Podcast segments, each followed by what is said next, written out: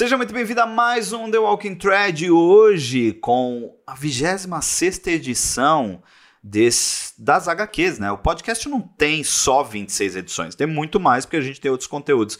Mas eu fico muito feliz da gente estar tá alcançando um número cada vez maior aqui nesse cast que existe desde 2019. E o que, que você acha disso, minha parceira? O que, que você acha desse de a gente está voltando aqui com mais um volume, né, no segundo do volume 5, a segunda HQ.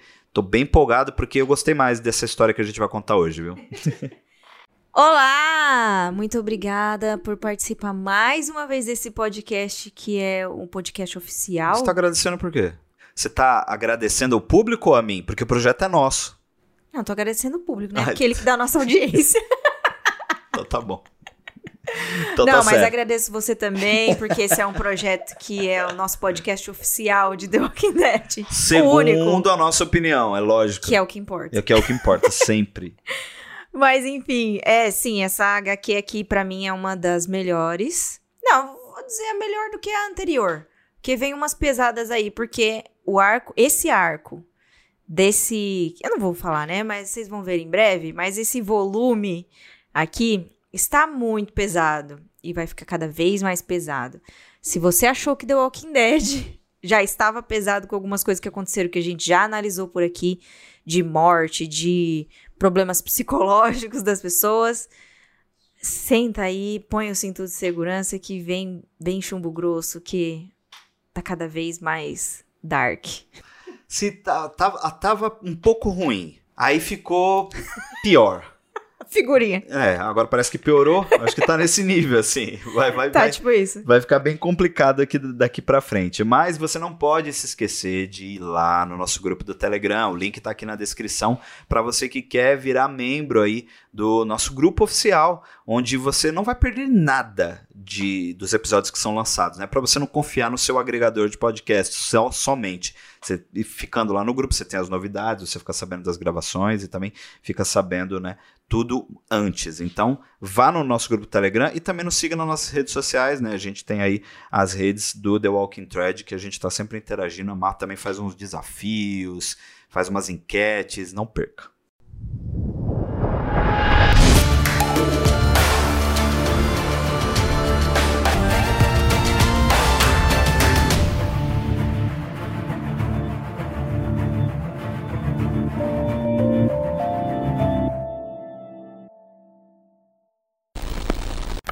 Previously on The Walking Dead. Vamos começar agora com o nosso bloco, onde a gente relembra o episódio anterior, né? O episódio de número 25. Lá nesse episódio, a gente viu que o Rick e o Dale estavam relimpando o bloco que eles tinham acabado de encontrar. E eles acabam achando algumas vestimentas, né? De policial, assim, podemos dizer. Onde eles poderiam se proteger um pouco mais contra os mortos-vivos e até ter estratégias diferentes. E também tivemos algumas alguns diálogos ali com a Carrie e com a Laurie, onde a gente observou algumas situações meio vulneráveis que a Carrie está passando, e isso vai ser muito importante aqui nesse quadrinho que a gente vai ler. E também vimos algumas estratégias ali que eles abordaram para utilizar, né, os trajes de da, da prisão ali, que são mais seguros, onde eles afastariam os mortos-vivos das grades para poder buscar gasolina, abastecer o trailer para caso viesse alguma emergência. E durante essa saída do Rick e do Glenn, eles acabam avistando um objeto identificável. um helicóptero. E a gente vai abordar esse assunto neste episódio.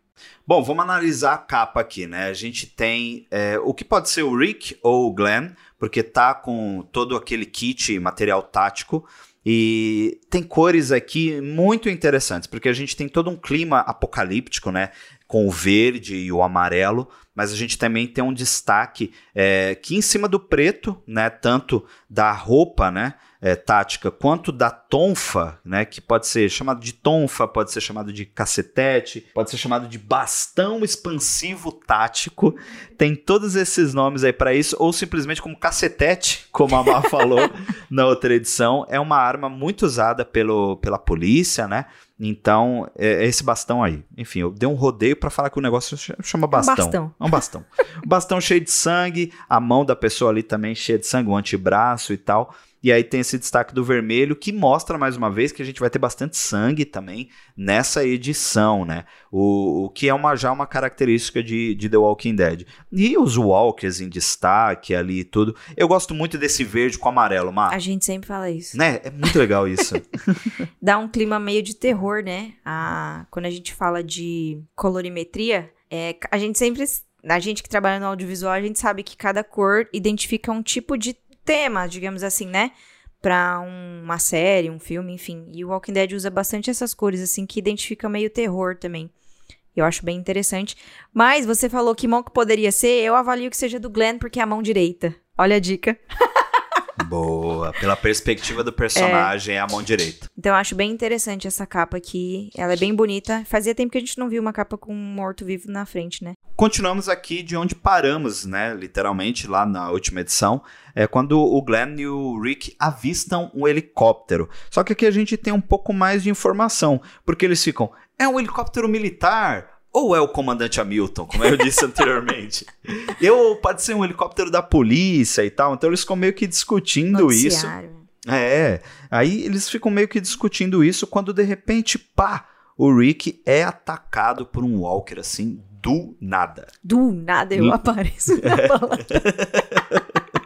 Literalmente. Literalmente. Mas assim, aqui a gente vê a eficácia da roupa, porque o Walker vem pra cima do Rick que está distraído e de viseira aberta, né? Porque eles estavam até discutindo da questão da viseira. E o Rick acaba acertando ele ali, se desviando, e até o Glenn fala: Nossa, ainda bem que a gente tá com as roupas, né? E tal. Porque viu que realmente elas protegem ele. E Essa eles... cena. Má, é só pra fazer o test drive da Exatamente. Roupa. Por isso que isso. o Kirkman colocou aí, né? Pra, pra... Mandou um zumbi ali só pra fazer o teste. Foi.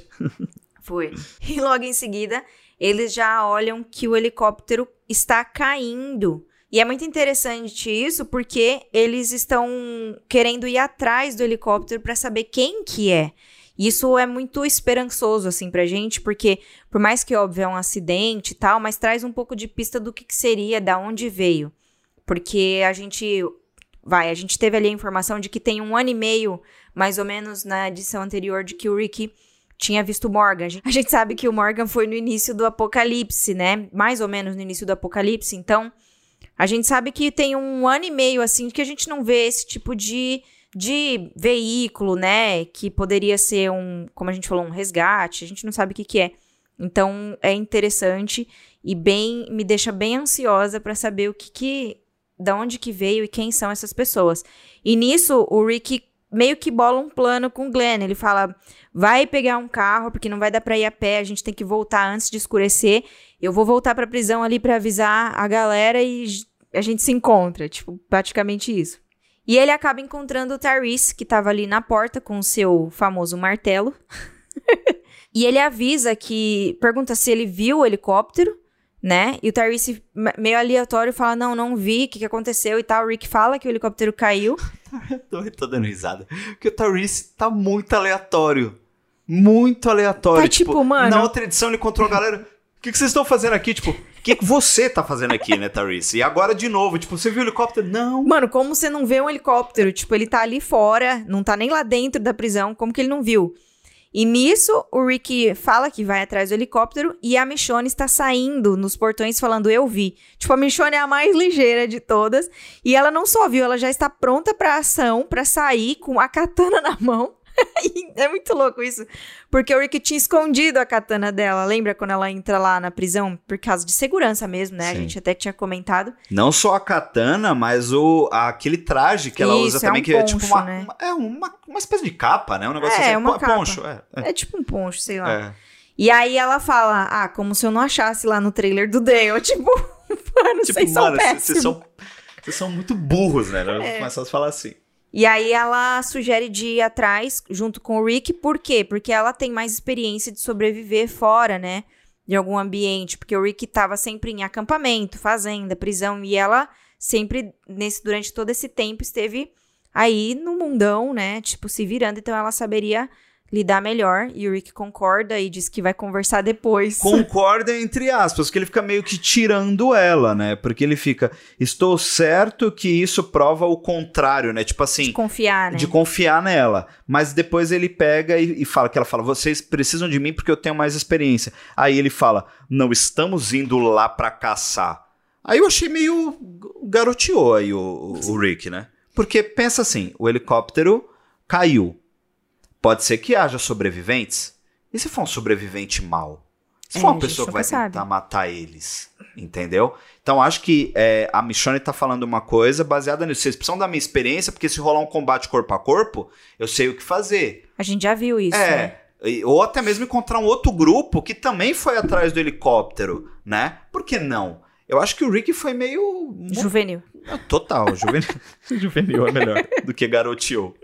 Foi muito juvenil. Gírias muito. idosas com dinheiro. e aí ele, o Glenn já logo encontra eles com um carro, né? Que eles, como eu falei, pretendem voltar antes do amanhecer, antes do anoitecer. E o Tyrese ainda pergunta se quer que vai junto, né? Porque a gente sabe que o Tyrese, ele é forte, né, e tal. Mas o Rick falou que não, tudo bem, e que só deu essa informação pra ele contar pra Lori. Coitado do Tyrese. Só traz a notícia ruim pra Lori. Que até foi interessante ele não ter ido, né? Porque tão Tem que aéreo ter que, alguém ele forte também dentro da prisão, né? Vamos, tava. É, vamos pra ser bem cuidar do sinceros. pessoal, é verdade. É verdade, faz sentido. Não tinha pensado nisso. Se bem que a gente ainda tem o Otis, tem o Andrew, tem o Billy, tem o Herschel. O Billy esquecido no rolê. Mas o, o, o, o, o Andrew, não, o, o Axel, né? Axel, é. O Axel, ele é, bem, ele é bem forte. O Andrew morreu, né? O Andrew morreu, O Andrew coitado. morreu porque eu falei Andrew. O Axel é bem forte também, né? O Andrew não morreu. O Andrew fugiu e a gente não sabe onde ele foi parar. Mas a gente tem o Otis que tá, tipo, a gente não pode confiar também. É, a bomba relógio, como a gente disse na última edição. Mas aí a gente vai então pra dentro das celas, né, pra, um- pra um bloco especificamente, aí volta o cão arrependido. A gente tem mais um diálogo de, assim, um, um outro diálogo com que vai ter uma certa profundidade daqui a pouco também, entre a... Vamos já falar disso? Aí a gente já, já pega os dois pontos da HQ. Vamos falar do diálogo da Laurie e da Carol. Primeira parte do diálogo é elas lá conversando sobre a troca do bloco. Né? Que aí entra aquilo que eu falei na, na outra edição, de ter um pouco mais de espaço para as crianças, de ter um pouco também de liberdade para a intimidade de cada um. A, a Lori tá conversando com a Carol sobre isso, tipo, você vai para lá também, o que, que você acha e tal. E a Carol fala, não sei se eu, se eu quero ir por querer ir ou porque eu quero ficar de olho no Tarice e na Michonne, que eles estão perto, eles estão próximos, eu quero ficar meio próximos dele também, deles também. Então mostra um pouco da fase do luto aí também da Carol com relação ao término do relacionamento do Tarice, que definitivamente ela não superou ainda, né? Porque aparentemente eles também não conversaram. É. Tem Exato. sempre esse ponto. Mas é a fase do luto mesmo, né? Como eu já havia mencionado, quando a gente termina o relacionamento, a gente vive essa fase do luto. E ela tá vivendo isso aí, tem todas essas etapas da fase do luto, né? Psicologicamente isso é muito é, explicado, mas ela tá vivendo claramente isso aí. Ela fica oscilando o sentimento, né? Ah, e a gente tem uma coisa muito legal que a Laurie fala, que o Rick já tinha falado isso, acho que lá no- na conversa com o Dale, quando eles estão limpando o bloco, é que a Laurie... É, parece uma informação boba, mas pra quem tá num mundo sem tecnologia, a gente não consegue imaginar isso, vamos ser bem sinceros, né?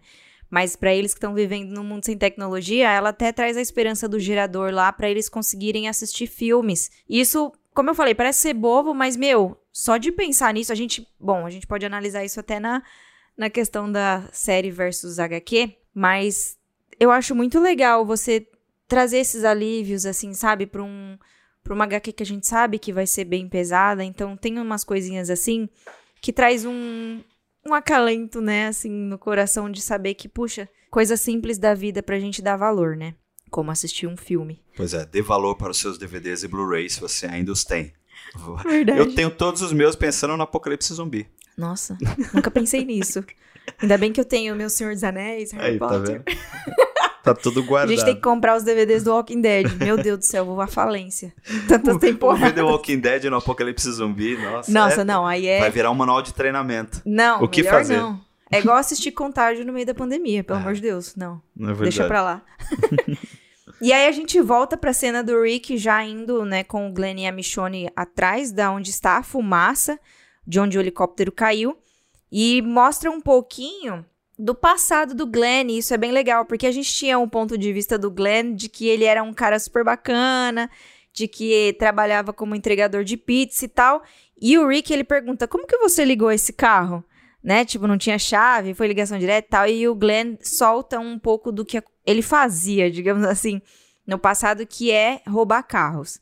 E a gente percebe que, gente, vamos ser bem sinceros, tá? É, numa pessoa normal, roubar carros não é normal. Tipo, ele é, né, um ladrão, ladrãozinho. ladrão! ladrão! E aí ele até fica meio sem graça de falar essa informação pro Rick, porque ele sabe que o Rick é policial e tal. E aí eu achei uma coisa bem interessante do Rick, que ele falou assim, outros tempos. Outros tempos, outra realidade. E realmente é isso. Aqui a gente não pode se dar o luxo, não é nem luxo, mas a gente não pode se dar a esse tipo de situação que não vem ao caso, né? Porque eles estão vivendo uma realidade onde tem que matar. Igual o Rick mesmo falou, falou, ou você mata ou você vive. É um novo O Rick mundo, releva, é. E até a Michonne tira uma com a cara deles, né? Eu tô no meio de um monte de. Eu tô no meio de ladrões, de criminosos, tipo, porque o Rick ainda fala assim que roubou um carro pra, da polícia pra ir até Atlanta atrás da Lori, né? Aí ela tira uma com os dois, tipo, tô no meio dos criminosos. Tipo, até engraçado isso. Tem até um framezinho, né, que mostra que ela meio que levanta as mãos pra cima e tipo, mano, ó, ó, ó os problemas dos caras, né? Tipo, sendo que a Michonne também tem uma, tem uma história. A gente vai saber daqui a pouco sobre até uma origem de uma coisa bem interessante. Mas é bem legal esse momento que mostra que eles estão é, indo em direção ainda ao helicóptero. Mas aí tem um problema porque a estrada pavimentada ela não leva definitivamente até onde eles precisam ir. Então eles têm que parar e fazer um desvio ali. Nessa de fazer o desvio, eles entram numa parte onde tem um gramado e tudo, e é claro que o carro que não é apropriado para esse tipo de solo vai acabar, né? Em, entalando, né? Encalhando, digamos assim. Esqueci a palavra. Atolando. Atolando, pronto. o carro acaba atolando e eles têm que ir a pé até o destino. E aí, Má, mais uma vez a gente tem um momento dramático, assim como aconteceu na outra edição, onde o Rick parou um pouco para refletir sobre a culpa em relação à morte do Allen. A gente vê aqui um momento que, olha, partiu meu coração. Que é o momento em que o Dale e a Andrea, falar Erika. A Erika. O Dale e a Erika. tipo, nada a ver. Quem é Erika, mãe The Walking Dead? Nós vemos o Dale e a Andrea conversando com os gêmeos, né? Que eram os filhos do Allen, né? Sobre, assim, eles vão ter liberdade. Estão falando que eles vão ter uma liberdade num bloco novo, que eles podem escolher ficar numa cela só para eles e tal, mas se quiserem ficar com eles na cela deles, eles não se importam e tudo. E aí os menininhos fazem uma cara de tipo, meu, que partiu meu coração e depois perguntam: "Vocês são nossos novos pais agora?" E aí a André já põe a mão no rosto, tipo, meu, que situação complicada e tal. E essa é mais ou menos aquela pausa dramática que o Kirkman tem feito nas últimas HQs, né? De sempre trazer uma coisa que tá conectada com a edição, mas mostra algo bem mais é, profundo de determinado personagem, né? Até porque a gente viu que o Rick estava conversando com o Allen, conversando bem entre aspas, né? Com a cova ali, né? Do Allen. E a gente não teve também informação sobre o que, como que ficou os filhos dele, né? E foi legal ele trazer isso agora aqui nesse adendo da história, né? Porque faz, faz sentido tudo isso que o Dale tá querendo fazer com a Andrea, né? De cuidar deles. Por quê? Porque a Carol já tem problemas, a Lori tá tendo mais um filho. Então, tipo, são as pessoas que teoricamente daria para cuidar deles, assim, de forma que eles fossem se sentir seguros, né, e tal. E muito triste mesmo o que você falou em relação ao que eles comentam de vocês são nossos novos pais, porque a cabeça deles deve estar tá uma bagunça. Toda essa situação, porque assim, aqui a gente vê que eles estão um pouquinho maiorzinhos, mas desde quando começou, né, a, o apocalipse zumbi, eles eram muito novos, então, tipo, perderam a mãe, aí vai perde o pai agora, então, tipo, eles ficam meio perdidos no rolê, né, tipo, o que, que tá, vai acontecer comigo? porque a gente não viu ninguém meio que tomando conta deles nesse sentido, como o Dale tá querendo fazer com a Andrea e eles, né? Então eu acho bem legal o Kirkman trazer isso. E a Andrea, óbvio, que fica assim, tipo, bem pensativa mesmo, porque como que a gente vai conversar com essas crianças, né? Como lidar com eles daqui para frente, sabendo que, tipo, é diferente um adulto perder do que uma criança, né? São, a mente funciona diferente. Então, fica um trauma ali que a gente não sabe como que eles vão ser mais para frente, né? É bem triste mesmo. Vamos voltar agora para mata dentro. Vou chamar esse, esse trecho assim. Eles estão mata dentro agora. A Michonne, o Rick e o Glenn. E aí, o, o, o, grande momento dessa, dessa parte, Ma, a gente pode resumir que é a origem da katana da Michonne. Se você se perguntou da onde que a Michonne é, é, tirou essa katana, por que, que ela, ela sabe é, movimentá-la e tudo, sabe, sabe usar uma katana, a gente fica sabendo nesse, nesse quadrinho, que é basicamente a katana era do vizinho dela, ela fala que ela tinha um vizinho lá que era meio doido, parecia ser, um, ser meio psicopata. E por que psicopata? Porque ela fala que ela tem quase certeza que ele matou o gato. Ela, não, ela tem certeza é. que ele matou o gato da, da, da Michonne lá, da família dela, né? Então ela conta um pouco dessa história e ela fala que assim que aconteceu o apocalipse zumbi, foi o primeiro lugar que ela foi, foi para casa desse cara porque ele tinha uma coleção de espadas, né? Ele tinha várias espadas lá e ela acabou facilmente pegando essa katana. Mas por que, que ela sabe movimentar? Porque ela fez aula de esgrima, né? Então, quando ela era criança, ela praticou muito, porque até rola uma uma zoeira, né? Porque eles estão ali no meio da mata, que inclusive eu queria trazer uma observação. No frame que mostra eles dentro da mata, tá tão escuro que eu achei que tava de noite. E eles falam, a gente tem que voltar antes do anoitecer, então está de dia. Então, para você ver como a mata é densa, né? É, ficou bem escuro o frame assim deles. E aí ela do nada vê um, um morto-vivo e pá, mata com a katana dela e eles nem percebem. E aí o Glenn faz essa piada, né? Falando do que, que você fazia antes de tudo isso? Você era samurai? Ninja. Tipo, era ninja. É.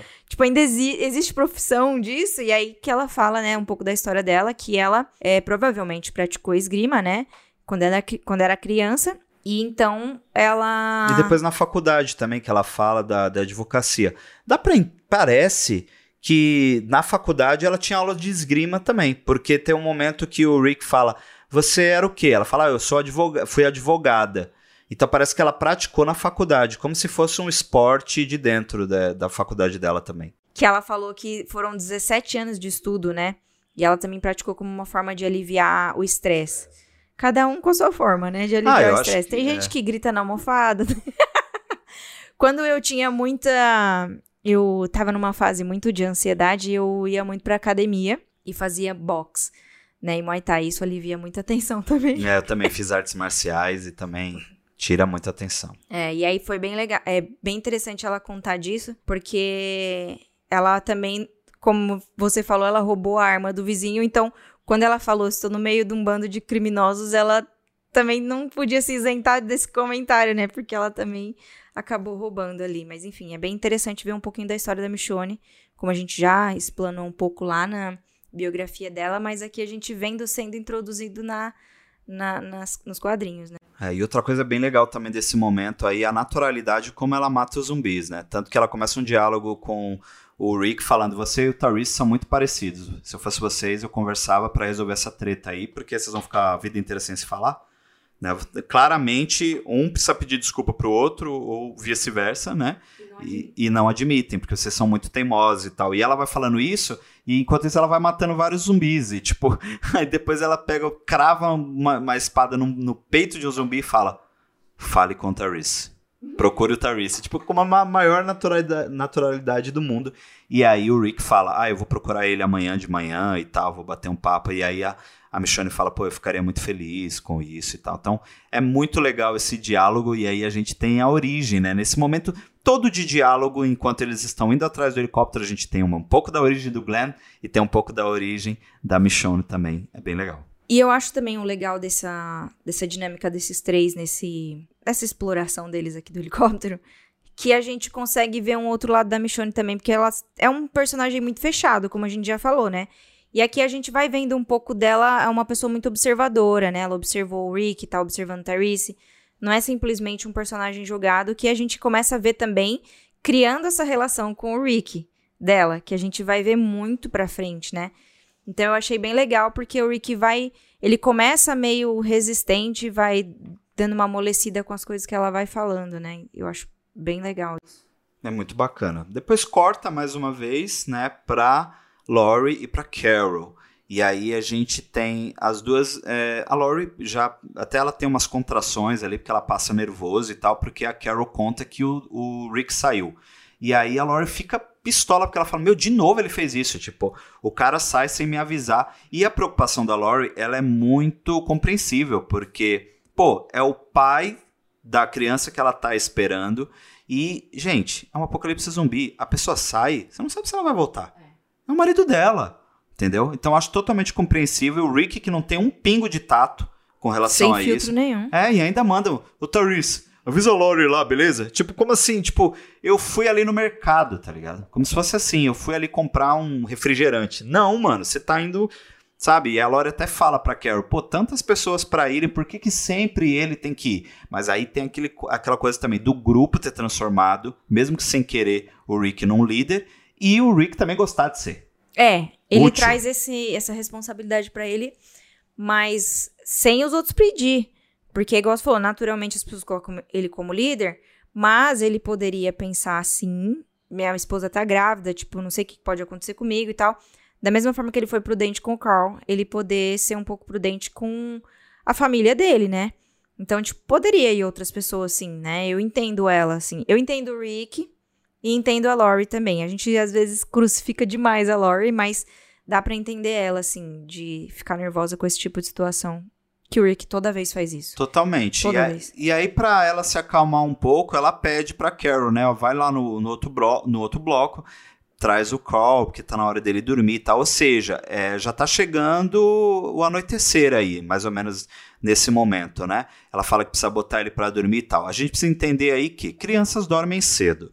Então pode ser que seja uma preparação para o Carl, sei lá, tá indo dormir 7, 8 horas da noite, ela precisa dar o jantar para ele, para ele dormir. Criança dorme cedo. Então pode ser que já esteja chegando o final da tarde e ela quer fazer isso, né? Porque como a Má disse lá no outro frame que a gente viu, nos outros no outro a parte do quadrinho, eles ainda é de dia quando eles estão na mata dentro. Então pra- esse diálogo dá a entender isso, que a a Lori está se preparando para o Carl ir dormir assim que começar a anoitecer. E aí a Carol fala: Não, eu vou, eu vou buscar, beleza, eu vou lá. Só que aí ela fala: Mas antes eu preciso te falar uma coisa. Aí a mina já tá pistola com o marido que saiu sem, sem avisar e talvez não volte ou algo do tipo, ela não sabe. E a Carol me lança uma bomba, joga uma bomba no colo da Lori. fala: Olha, eu andei pensando e eu queria casar com você e o Rick. Tipo assim. Quando a, a- a- ela pediu na caruda pra Lori, eu acho que a gente devia ser um trisal. Foi tipo isso. Foi isso. E aí a Lori não fala nada, a gente só vê a cara da Lori de tipo, mano, o que, que você tá falando, entendeu? Só que aí tem todo um contexto pra chegar nessa história. A gente sabe que a, a Carol tem uma carência afetiva muito forte, a gente sabe que ela ainda está em luto com relação ao término do relacionamento com o Therese, e a gente sabe também que ela já é, foi pra cima do Rick E e, da da Lori. Lori também anteriormente, né? Com muita carência. Então agora ela deixa bem claro o que ela quer. E eu fiquei igual a Lori. No, no- Tipo, cri-cri. é, e te fi- fiquei, mano, por que isso essa hora? Do nada. É, a Carol até desenham ela assim com uma cara que, mano, pra mim parece meio maníaca, assim, sabe? Ela é uma cara muito de doida, assim, não sei. Pra mim parece isso, sabe? E parece que ela não tá realmente batendo muito bem do juízo. né? Não que. Não estamos aqui julgando nada disso, mas, tipo, ali naquela situação a gente sabe que a Carol já tem esses problemas, né, emocionais e tal. Então, o que eu sinto aqui é que, tipo assim, ela não consegue se ver sozinha. Ela é muito insegura. Então, ela tá a qualquer custo achando qualquer pessoa que dê um pouco mais de afeto pra ela vai ser a solução dos problemas dela. E a gente sabe que não é assim, né? Não, até porque ela, se ela busca uma segurança e ela encontra isso neles, pô, tem uma amizade bacana aí pra construir. É, não precisa se casar com a pessoa, É. no caso. Tipo, né? É, é, então eu acho que ela tá bem confusa com relação às coisas. E essa confusão o Kirkman tenta explorar de várias formas, porque acho que tem até a ver um pouco da, com a sexualidade dela, que ele deixa implícito por causa dessa confusão. Porque em nenhum momento ele fala, por exemplo, que a Carol é bissexual. É, não fala que ela é sim, hétero também. Não. É, é não fala que ela é hétero também. Porque ela fica. Então, assim, parece que ela tá um pouco confusa sobre quem ela é e ela tá, assim, buscando uma definição de si própria. Entende? Então, acho que o texto do Kirkman é mais de confusão, o que mostra claramente na cara da Lori, né? Tipo, o que, que tá Mas rolando? Entendeu? Eu acho que a cara da Lori é mais de tristeza. Eu sinto. Tipo assim, ó, quando você percebe no olhar dela, ela tem um olhar meio triste. Tipo assim, putz, a Carol tá perdida, né? Nas ideias. Tipo, é, é porque a Laurie é quem acompanha a Carol mais de perto, né? E é quem troca ideia com ela e tal. Então ela. Não tem como você estar tá do lado de uma pessoa trocando ideia e não saber como a pessoa é. Então a Laurie já vem vendo que a, que a Carol anda muito confusa em todos os sentidos, né? Então eu acho que ela Fica até meio triste, por quê? Porque a Lori não pensa dessa forma, né? Igual ela. Eu acho que passa também um monte de coisa na cabeça da Lori. Tipo, como que eu vou falar algo que não vá magoar ela, não vá magoar a Carol? E pela Carol estar passando por essa situação, entendeu? Então, tipo, ela fica com um olhar bem triste, assim, que fica meio. A gente fica meio pensando também, né? O que, que vai acontecer ali. Eu acho que é um ato muito desesperado da Carol, sabe? De, de ter afeto, assim. É, lembrando que a gente não tá julgando as decisões da personagem. É que a escrita do autor dá a entender essa confusão que ela tá vivendo, entendeu? Ela, ela, ela não tá conseguindo se definir. Vou repetir, ela não tá conseguindo se definir como pessoa nesse exato momento. Porque todos nós estamos é, propícios a isso. Né? Eu já falei isso em alguns outros casts também. As pessoas mudam, né? Que eu já falei isso uma vez, né? O Dinho de 10 anos atrás não é o mesmo de hoje. E aí pode estar acontecendo com a Carol também. Pô, tá no apocalipse zumbi, tem uma filha para criar, tem toda uma carência, tem toda uma insegurança. Então eu acho que é para esse, esse lado aí que o Kirkman tá indo com a personagem. E aí, logo a gente é levado ali de volta com o Glenn, o Rick e a Michonne, que acabam achando o helicóptero que caiu. E eles veem ali que o helicóptero caiu meio que num riacho, né? E aí poderia ter amortecido a queda, poderia ter sobreviventes e tal. Então, eles vão é, tentar ver quem que tá ali dentro, se tem ferido, enfim. E aí o Rick fala se o Glenn consegue se abaixar ali e tentar entrar, né, no helicóptero para ver se tem alguém. E nesse exato momento, a Michonne segura o Glenn e o Rick acaba percebendo que tem algumas não, muitas pegadas no chão. Isso só quer dizer uma coisa que o Rick deduz. Alguém esteve ali primeiro e estava mais próximo deles do helicóptero. Então, quem que seria essas pessoas? Pessoas ou pessoa, né? Quem que seria um novo grupo, uma nova ameaça? A gente também não sabe. Se pode ser eles mesmo. Então, aqui acaba meio que no suspense da gente saber quem que são essas pessoas, o que, que aconteceu, né? Vamos para o bloco agora que a gente compara é, o que aconteceu nesse quadrinho com a série de TV. Eu acho que o mais importante aqui que a gente tem para comparar é a queda do helicóptero, né, Mac? Acontece isso também lá na série. Isso, essa queda na série, a gente já falou aqui que o helicóptero aparece, né? A gente já tinha visto o helicóptero passando a gente não sabe nem se é o mesmo helicóptero, né? Vamos ser bem sinceros. Na série não fica muito claro isso também. Mas essa queda do helicóptero acontece na série lá no terceiro episódio da terceira temporada, que a Michonne ainda está lá com a Andrea, né? E as duas acabam vendo esse helicóptero caindo. Elas chegam até esse helicóptero, mas não tem sobreviventes. E é nesse momento onde o, um grupo aparece ali perto delas e elas são levadas por uma comunidade. A gente não vai dar spoiler aqui, né? Apesar de eu acho que vocês já terem assistido. Vamos esperar, né? Pra isso acontecer no, nos quadrinhos.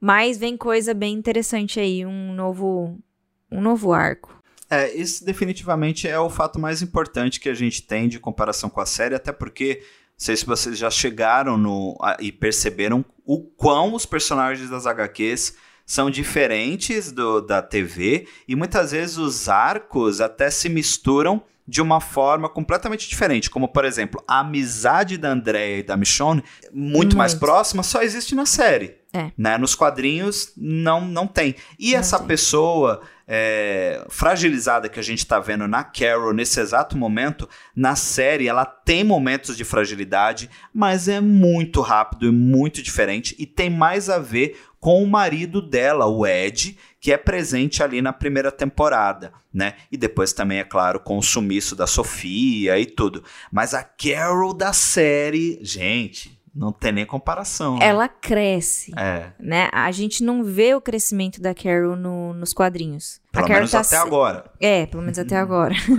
ela sempre tá nesse estágio de autocomiseração, sabe? Fra...